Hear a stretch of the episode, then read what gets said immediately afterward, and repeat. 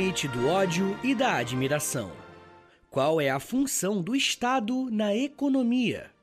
Essas são apenas algumas perguntas que podemos nos fazer quando estudamos com mais atenção a biografia e a trajetória de Margaret Thatcher, a primeira mulher a ser primeira-ministra do Reino Unido e mais conhecida como a Dama de Ferro. Olha, se formos fazer uma lista de figuras políticas que mais dividem opiniões, sem dúvidas, a Margaret Thatcher estaria no mínimo próximo do topo desse ranking. Thatcher é conhecida por ser uma das personalidades que colocou em prática políticas neoliberais, fazendo com que esse modelo econômico se popularizasse. Mas o próprio conceito de neoliberalismo é bem questionado, tá? E através da atuação de Margaret Thatcher, poderemos abordar todas essas questões. Como se trata de um tema bem espinhoso e que gera muitos debates, eu quero lembrar vocês que esse conteúdo aqui é pautado em fontes e em autores confiáveis. As fontes que eu usei para esse episódio estão todos na descrição. Bem, a trajetória política de Margaret Thatcher é rodeada de uma série de polêmicas e debates. Porém, essa realidade demorou para se fazer presente em sua vida. O próprio nome Thatcher veio apenas na sua fase adulta. Alfred Roberts e Beatrice Ethel eram um casal de classe média que viviam no condado de Grantham, em Lincolnshire, na Inglaterra. E mesmo sem muitos luxos, eles conseguiram abrir dois pequenos negócios no ramo do comércio. Até que no dia 13 de outubro de 1925, eles tiveram a sua segunda filha, que foi batizada como Margaret Hilda Roberts. A garota passou boa parte da sua infância na sua cidade natal, onde o seu pai tinha duas mercearias. E mesmo quando as coisas começaram a se complicar na Europa por conta da Segunda Guerra Mundial, eles permaneceram ali. A família Robert chegou até receber em sua casa uma jovem judia que conseguiu escapar da Alemanha nazista. Por mais que o pai de Margaret tenha sido um comerciante, ele tinha bastante interesse na vida política da sua cidade. Alfred se candidatou algumas vezes para o cargo de vereador e para prefeito de Grantham, chegando a vencer como prefeito em 1945. Após uma breve passagem pela prefeitura, ele foi vereador até 1952, quando o Partido Trabalhista ganhou a maioria e o Alfred perdeu a sua posição. Eu recomendo que você grave esse nome, tá? Desse partido, porque ele ainda vai aparecer bastante aqui nesse episódio. Enquanto seu pai tentava trilhar o seu caminho político na pequena cidade, a Margaret se dedicava aos estudos.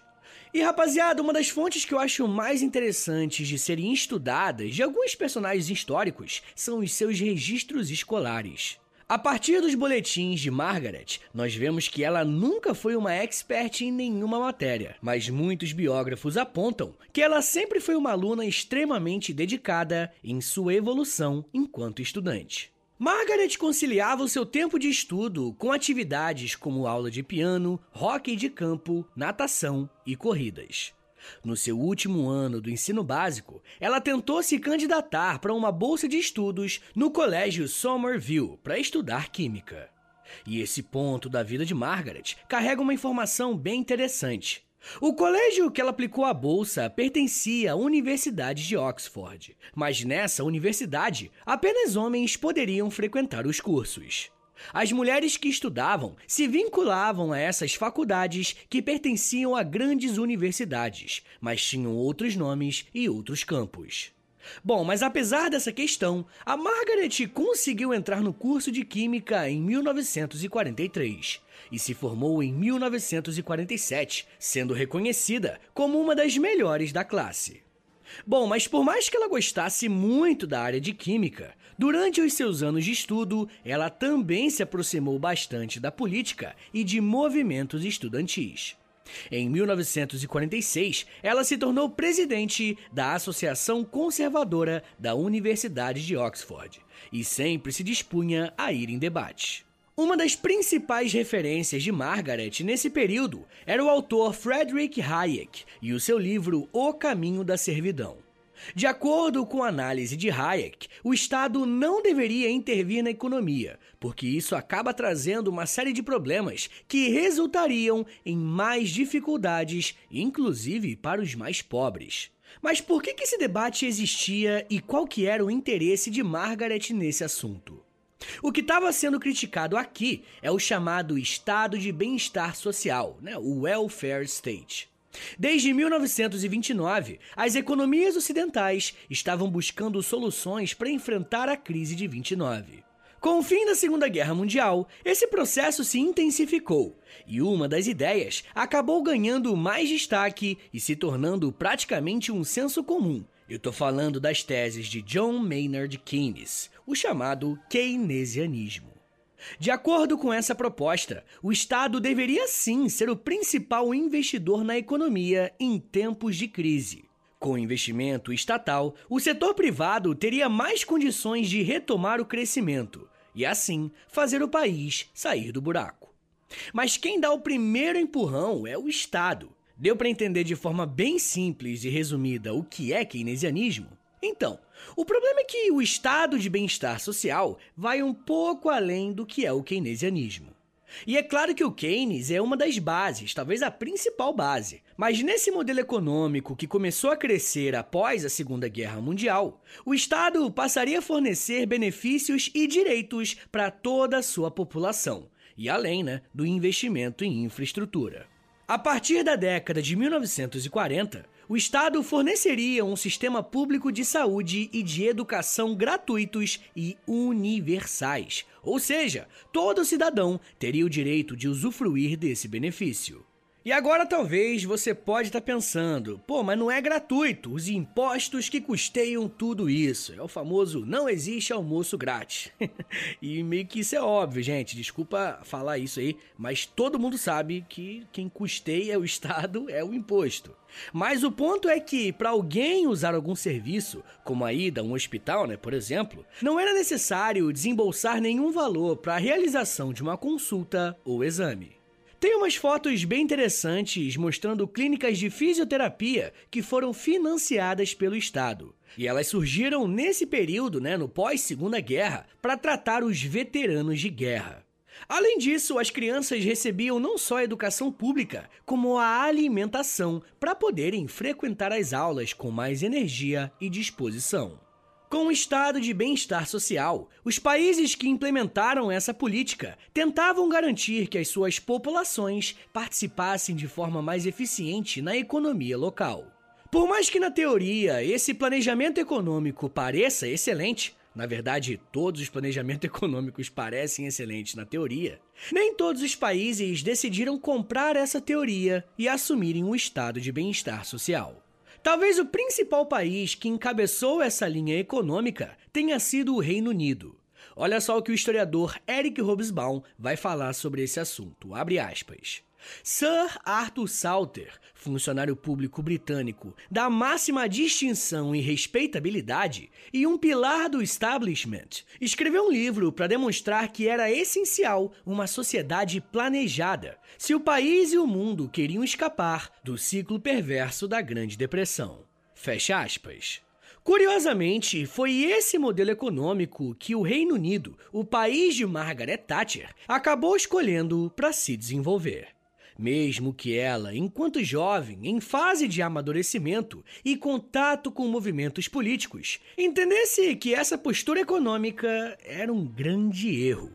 A história do estado de bem-estar social, o welfare state, e a carreira política de Thatcher são duas coisas intimamente ligadas.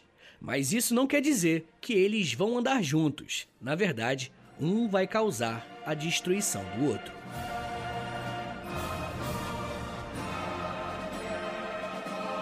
Eu quero focar agora na carreira política da Thatcher, mas preciso que você tenha em mente que durante a ascensão da jovem química, esse estado de bem-estar social só cresceu no Reino Unido, beleza? Bom, enquanto ela estudava química, ela havia se filiado a uma associação conservadora.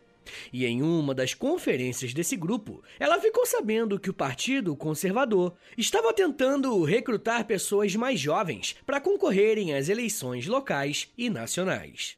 Inclusive, tem um episódio sobre conservadorismo aqui no feed do História em Meia Hora, beleza? Se você quiser saber mais ou tiver alguma dúvida sobre esse movimento, eu recomendo bastante que você ouça depois que você terminar esse aqui. Mas enfim, gente, a essa altura, a Margaret Thatcher já era conhecida por sua postura de dedicação à causa e a sua preparação técnica e teórica.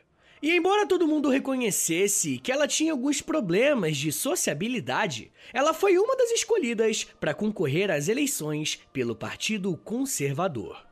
Entre 1950 e 1951, ela participou da campanha eleitoral para ir para a Câmara dos Comuns, representando o distrito de Dartford.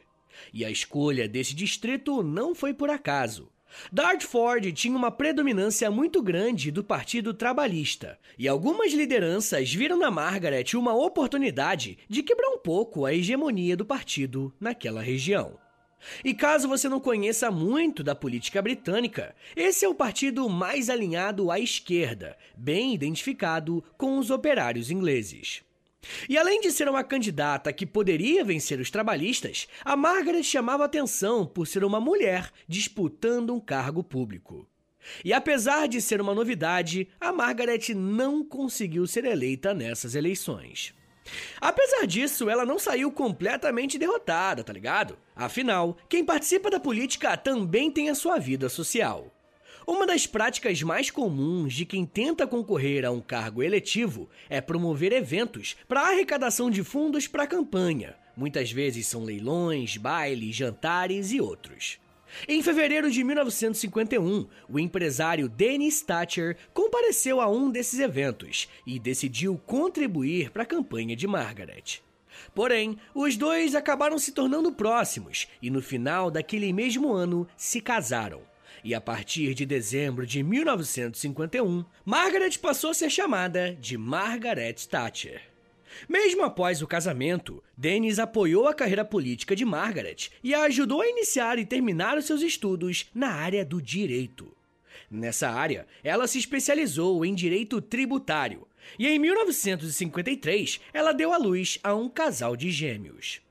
Mesmo com os filhos pequenos, o Partido Conservador quis contar com a Margaret Thatcher nas eleições de 1954 e 1955, onde ela foi derrotada mais uma vez. E após passar alguns anos cuidando da família, Thatcher decidiu voltar para a vida pública, concorrendo a um cargo como parlamentar. Mas dessa vez, ela queria concorrer a eleições por um distrito mais favorável aos conservadores.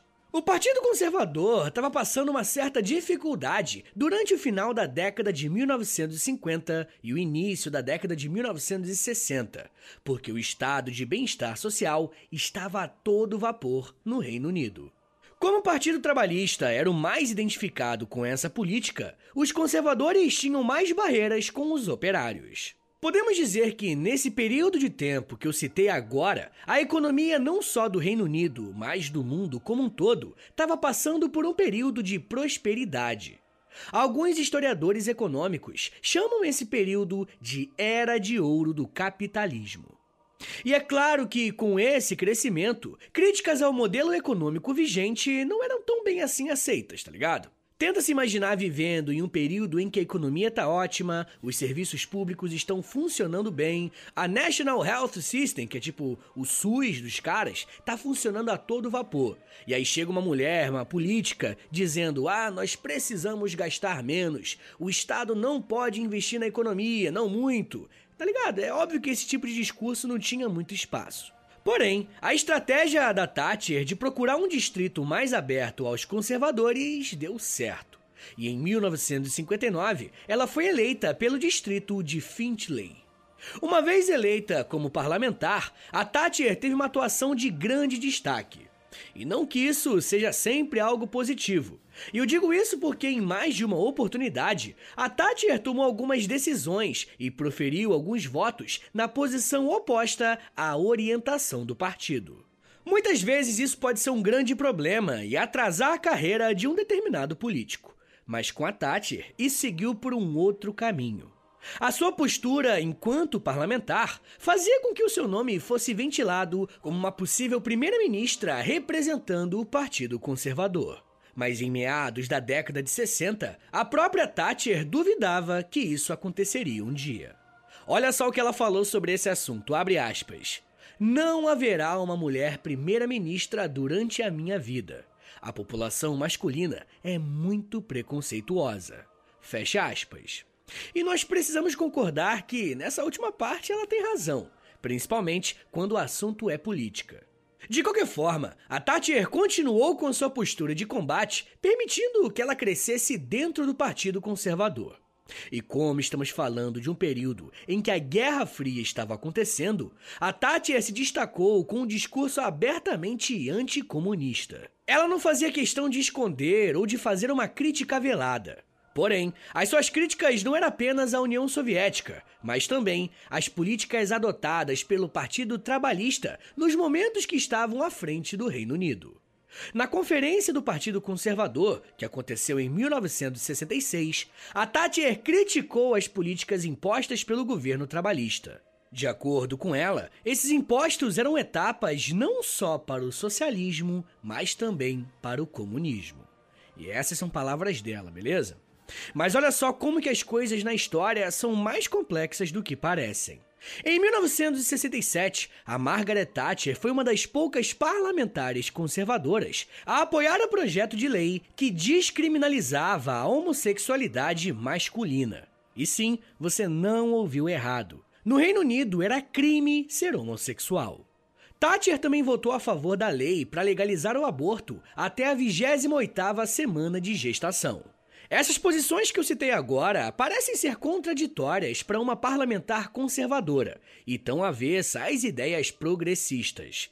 E pois é, é isso mesmo, não tem uma explicação. Só sei que os seres humanos são criaturas muito complexas. Mas enfim, gente, as coisas começaram a mudar para Thatcher e para o Partido Conservador apenas na década de 70, quando o partido conseguiu vencer as eleições gerais. Nesse mesmo ano, Margaret Thatcher foi escalada para trabalhar na Secretaria de Estado para Educação e Ciência. Nesse cargo, o primeiro objetivo de Thatcher seria reduzir os custos da sua pasta. E ela conseguiu fazer isso, mas essa ação quase custou a sua vida política.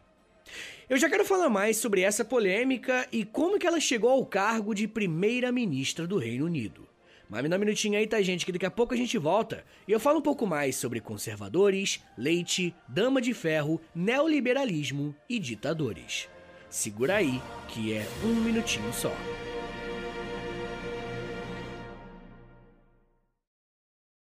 Pessoal, eu queria pedir um favor que vai ajudar muito o meu trabalho e não vai custar nada para vocês. O História em Meia Hora é um podcast exclusivo Spotify. E para essa parceria continuar sendo frutífera, os números são importantes. Por isso eu queria te pedir para clicar em três coisinhas aí no seu Spotify.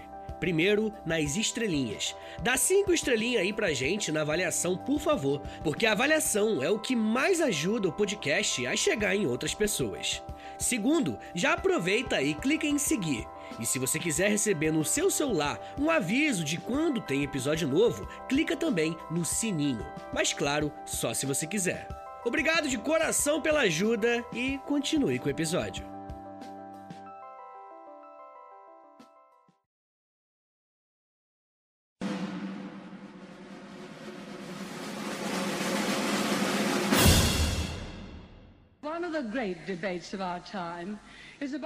Abre aspas. Um dos grandes debates do nosso tempo é sobre o quanto do dinheiro deve ser gasto pelo Estado e com quanto você deve ficar para gastar com sua família.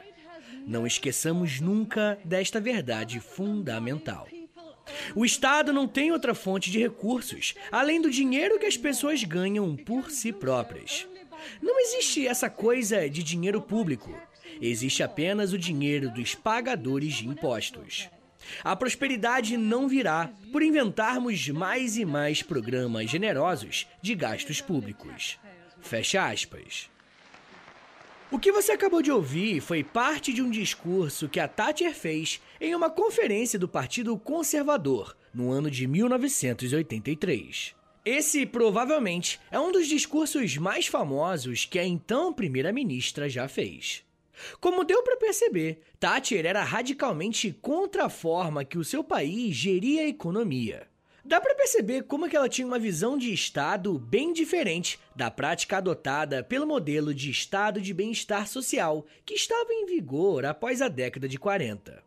Mas se vocês se lembram bem, eu disse que a participação do Estado na economia era algo que estava dando bastante resultado e podia ser considerado uma postura popular. Então, afinal, o que, que aconteceu para que isso tenha mudado? Para entendermos como que a Margaret Thatcher e o estado de bem-estar social se chocam, precisamos olhar para a carreira da parlamentar nos primeiros anos da década de 70. Eu encerrei o último bloco dizendo que ela foi escalada para cuidar da educação no Reino Unido. Bom, um dos benefícios concedidos para os estudantes era o acesso gratuito ao leite. No pós-guerra, as crianças britânicas sofreram muito com a desnutrição e a alimentação de pouca qualidade. Com o Estado fornecendo esse alimento, as crianças poderiam ter rendimentos melhores na escola. Mas a Thatcher não pensava dessa maneira. A secretária preferiu dar prioridade às necessidades acadêmicas das escolas, mas para garantir que isso acontecesse, ela fez um corte de gastos públicos na educação e cortou o fornecimento de leite para crianças de 7 a 11 anos de idade. De acordo com ela, as crianças dessa idade não seriam impactadas e, ainda por cima, conseguiriam economizar uma grana para os cofres públicos. Essa medida foi implementada em 1973 e a reação do público veio instantaneamente. O corte do leite iniciou uma onda de protestos unindo a imprensa e os trabalhistas contra Margaret Thatcher. Ela recebeu um apelido, Margaret Thatcher Milk Snatcher, que traduzindo, né, uma rimazinha que eles fazem, significa Margaret Thatcher, a sequestradora de leite. Esse fato manchou completamente a sua imagem política e marcou nela uma noção de ser contra os direitos das classes mais baixas do Reino Unido. Anos mais tarde, ela mesma reconheceu que essa medida foi um erro, porque o ódio político foi muito maior do que o benefício político. Existe uma máxima em política e comunicação que diz que não existe marketing negativo. Por mais que a repercussão tenha sido péssima, o nome de Margaret Thatcher ganhou cada vez mais projeção nacional. Esse aumento da projeção de Thatcher foi acompanhado por uma crise global da economia, e, consequentemente, uma crise desse sistema de bem-estar social. Explicar como que esse modelo econômico entrou em crise não é uma tarefa fácil, e não existe apenas uma causa para isso. Na verdade, podemos elencar alguns motivos. O primeiro desses motivos é uma explicação interna, que vai variar de acordo com o país que estamos falando. No caso do Reino Unido, é possível perceber que passou a ser difícil equilibrar o valor que o Estado gastava com aquilo que eles poderiam gerar de riqueza. Por mais que nos anos anteriores estivéssemos vivendo na Era de Ouro, a partir da década de 70, uma espécie de teto foi alcançado. Além desse motivo, podemos falar do contexto internacional. A partir de 1973, o mundo entrou em uma grande crise por conta dos desarranjos dos preços do petróleo, que foram impactados por conta de um embargo econômico. Como até hoje o preço do petróleo impacta em vários setores da economia, naquela época não era diferente. E quando a crise econômica vem e o Estado começa a enfrentar dificuldades para suprir os serviços da mesma forma que antes, a necessidade de encontrar soluções só aumenta. E vai ser nesse cenário completamente conturbado e de uma crise crescendo que Margaret Thatcher vai assumir uma posição de liderança no Partido Conservador, a ponto de ser cotada para ser a próxima primeira-ministra do Reino Unido. Se aproveitando da fragilidade que o Partido Trabalhista tinha frente ao cenário de crise, os conservadores conseguiram ter maioria nas eleições gerais de 1979. E com isso, puderam nomear Margaret Thatcher como a primeira-ministra no dia 4 de maio de 1979. Muita gente acha que ela recebeu o apelido de a Dama de Ferro por conta da sua atuação como primeira-ministra, mas isso não é verdade. No final da década de 70, ela mantinha o seu discurso forte e crítico à União Soviética e também a qualquer tipo de pensamento socialista. E por esse motivo, um jornal do exército soviético chamado Estrela Vermelha apelidou a Thatcher de Dama de Ferro em 1976 como algo pejorativo. Mas ela acabou aceitando isso como uma identidade pessoal e passou a usar esse apelido. Ao todo, Thatcher passou 11 anos como primeira-ministra do Reino Unido, entre 1979 e 1990. E em todos esses anos, ela enfrentou um cenário complicadíssimo, tanto internamente quanto na política externa. Para explicarmos um pouco sobre a política da Thatcher, nós precisamos entender um pouco do que nós chamamos de neoliberalismo. Antes de qualquer coisa, eu preciso novamente deixar claro que esse termo é muito debatido e algumas pessoas defendem até que neoliberalismo nem existe de fato. Mas mesmo assim, eu queria trazer uma definição bem interessante que o professor Ian Neves apresentou a partir de uma citação do historiador David Harvey. O Harvey explica que o neoliberalismo é o seguinte, abre aspas. Neoliberalismo é, em primeira instância, uma teoria de práticas político-econômicas que propõe que o bem-estar humano pode ser alcançado de melhor forma através da libertação do empreendedorismo e das habilidades individuais dentro de um sistema caracterizado por direitos à propriedade fortes, livre mercado e livre troca. Para além dessas funções, o Estado não deve se envolver. Fecha aspas.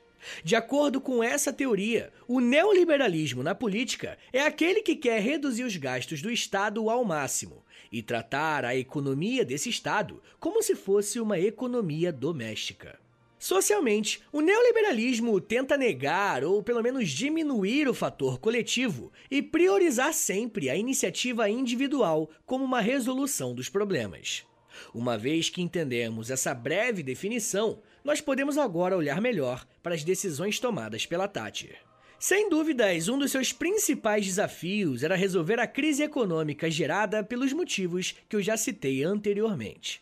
E sempre que existe uma crise financeira, uma crise social também começa a aparecer no cenário. Para a primeira-ministra, enxugar os gastos do Estado envolvia demitir funcionários estatais e privatizar alguns setores. E eu nem preciso dizer que isso tudo vai ter um custo político altíssimo. E os principais embates que ela vai ter nos primeiros anos de governo serão com os sindicatos. Thatcher acreditava que os sindicatos eram prejudiciais ao país e por isso ela começou uma campanha para diminuir a força dos sindicatos. Uma das principais indústrias do país era a do carvão. E se você conhece um pouco da história do Reino Unido, deve lembrar que um dos motores da Revolução Industrial foi justamente o carvão. Mas como a crise financeira estava aguda, Thatcher propôs reduzir quase que pela metade o número de mineradores e, em seguida, iniciar um plano de privatização das minas. Como resultado, ela acabou colhendo uma greve gigantesca em 1984, que só agravou ainda mais a crise no país. Externamente, as coisas também não iam bem. Em 1982, estourou a Guerra das Malvinas, onde a Thatcher teve uma participação direta no conflito. Na verdade, é bem possível que ela tenha sido uma das mais interessadas na guerra, para que ajudasse a unir o país em um período de dificuldades. Aqui no feed do História Meia Hora também tem um episódio completinho sobre a Guerra das Malvinas, e eu recomendo que vocês ouçam lá depois. Bem, mas após essa guerra, ela até conseguiu retomar um pouco da popularidade, e esse índice foi essencial para sua reeleição em 1983. Durante o seu segundo mandato, ela conseguiu avançar as pautas de privatização, onde arrecadou quase 40 bilhões de libras com a venda de indústrias nacionalizadas. Por mais que ela conseguisse, vez ou outra, controlar a inflação, os índices de desemprego continuavam nas alturas. E por conta desses números, os embates com os sindicatos e os trabalhistas eram permanentes. Apesar dessas dificuldades, Thatcher foi considerada uma das precursoras do neoliberalismo, ao lado de políticos como Ronald Reagan nos Estados Unidos e Augusto Pinochet lá no Chile. E há quem inclua também o Fernando Henrique Cardoso aqui no Brasil dentro desse grupo. Mas eu não quero entrar nessa discussão porque aí tem que ser um outro episódio separadinho contando sobre a história dele. Mas voltando a falar um pouquinho sobre Augusto Pinochet, a Thatcher tinha uma relação extremamente próxima com o ditador chileno. E isso foi levado até para discussões no tribunal. E eu quero falar um pouco sobre a proximidade da Thatcher com o Pinochet no episódio exclusivo para os apoiadores dessa semana, tá? Se você quiser ouvir esse episódio e os outros mais de 80 que tem por lá, tem quase 90 na verdade, é só assinar apoia.se barra História em Meia Hora, que além de receber todos esses conteúdos exclusivos, você também ajuda o História em Meia Hora a ficar de pé por muito tempo ainda, beleza? Mas voltando aqui para o episódio, rapaziada, ao longo do seu ministério, a Thatcher enfrentou uma enorme oposição, tanto dentro do Reino Unido quanto fora também. Porém, um dos pontos que davam sustentação a ela era uma íntima parceria com o presidente Ronald Reagan, que governou os Estados Unidos entre 1981 e 1989, praticamente o mesmo período que a Thatcher. E ter esse grande parceiro comercial e ideológico sustentava a ministra na cadeira. Apesar né, de toda a oposição interna e até atentados terroristas contra sua vida. Com a saída de Reagan nos Estados Unidos, o próximo presidente não era tão amigável ao governo da Dama de Ferro, e isso contribuiu para o seu enfraquecimento no Reino Unido.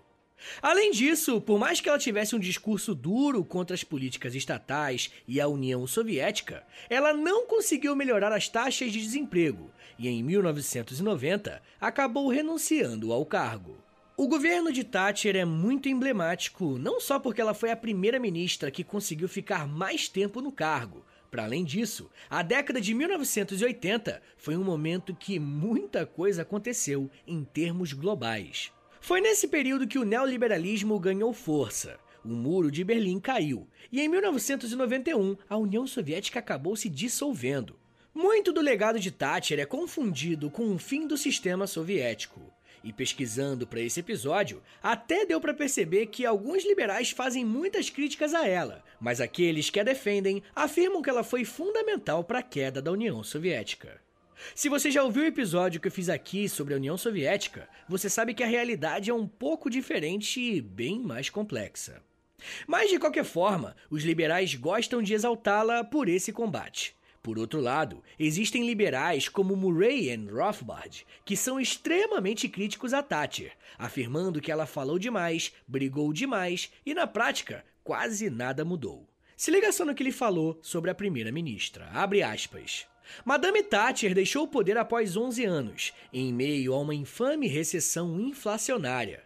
Inflação de preços em 11% e desemprego em 9%. Em suma, o histórico macroeconômico de Thatcher foi abismal. Fecha aspas. Como eu disse, esse é o autor da escola austríaca, teoricamente bem favorável às políticas da Thatcher. O final da vida de Margaret Thatcher foi bem complicado em relação à saúde. Ela sofreu alguns pequenos derrames que foram a afastando da vida pública, até que ela faleceu em abril de 2013, aos 87 anos. A sua vida pública foi tão marcante quanto o seu legado, que é debatido até os dias de hoje. E ainda muita coisa ficou de fora nesse episódio, viu? A gente ainda pode falar sobre as maneiras que o neoliberalismo impactou a vida da população não só do Reino Unido, mas também ao redor do mundo. E como, talvez, o neoliberalismo é enxergado até os dias de hoje. Mas isso já é um papo para uma outra meia hora.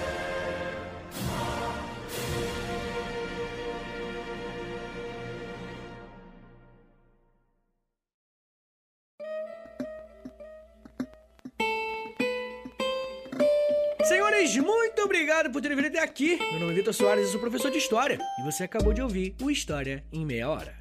Eu gosto muito de fazer biografia de figuras marcantes, porque a gente acaba pegando umas pequenas nuances que a vida privada da pessoa traz para a vida pública, tá ligado? Então, se você quiser episódios mais desse tipo, né, de biografias de figuras importantes, dá uma compartilhada nesse episódio aqui, pode ser? Posta lá nos stories do Instagram e me marca no arroba História em Meia Hora. Ou você pode também me marcar no arroba H30podcast lá no Twitter, beleza? Ou você pode também postar num grupo aí do WhatsApp, grupo do futebol, do nada, galera pensando em, em, em, Argentina campeã e vem dama de ferro. Ninguém vai entender nada, vai ser muito divertido. Mas, rapaziada, uma coisa também importante que me ajuda muito. Na verdade, é a melhor forma de você ajudar o História Meia Hora é assinando o nosso Apoia-se, beleza? É apoia.se barra História Meia Hora, que lá você tem quase 90 episódios exclusivos e tem por toda semana tem um novo. E também tem Clube do Livro, também tem conteúdo diário no Instagram. Entra lá em apoia.se barra História Meia Hora e se você puder e quiser me ajudar, ajudar, fica o convite, beleza? O História Meia Hora também tem a parceria com a loja, tá bom? L-O-L-J-A, loja. Lá na loja a gente vende as nossas camisas, moletons, tem blusão, tem aquela camisa Raglan, tá ligado? Que é meio bonitinha, assim, com as mangas. E lembrando que quando você compra uma camisa, você também ajuda o meu trabalho, tá bom? Ah, uma coisa que eu esqueci, ultimamente tenho esquecido de avisar, é o nosso Pix. É historiaemmeiahora.gmail.com, tá? historiaemmeiahora.gmail.com. Qualquer valor é mais do que bem-vindo para ajudar o História Meia Hora. E também é o meu contato. Então, se você precisar falar comigo, é por esse e-mail, beleza? Rapaziada, lembrando você também, né, que a gente, pô, eu sempre peço isso para vocês, mas a gente tá quase batendo 20k de avaliações no, no, no, Spotify. Eu queria muito bater essa meta antes do fim do ano. Eu acho que não vai dar, infelizmente, mas pô, ia ser sensacional. Então entra lá, clica em seguir, clica nas 5 estrelinhas, avalia com 5 estrelinhas, por favor, e clica também no sininho, que aí o seu celular vai te avisar, vai te enviar uma notificação quando tiver um episódio novo. Rapaziada, se você também quiser ouvir mais Vitinho na sua semana, eu sei que eu já faço muita coisa, mas sei lá, né? Vai que você quer? Tenho, eu também faço podcast lá no História pros Brother, que tem episódios todas as quartas-feiras. E toda sexta-feira tem um episódio novo do Desventuras na História, que é um podcast que eu faço pra revista Aventuras na História.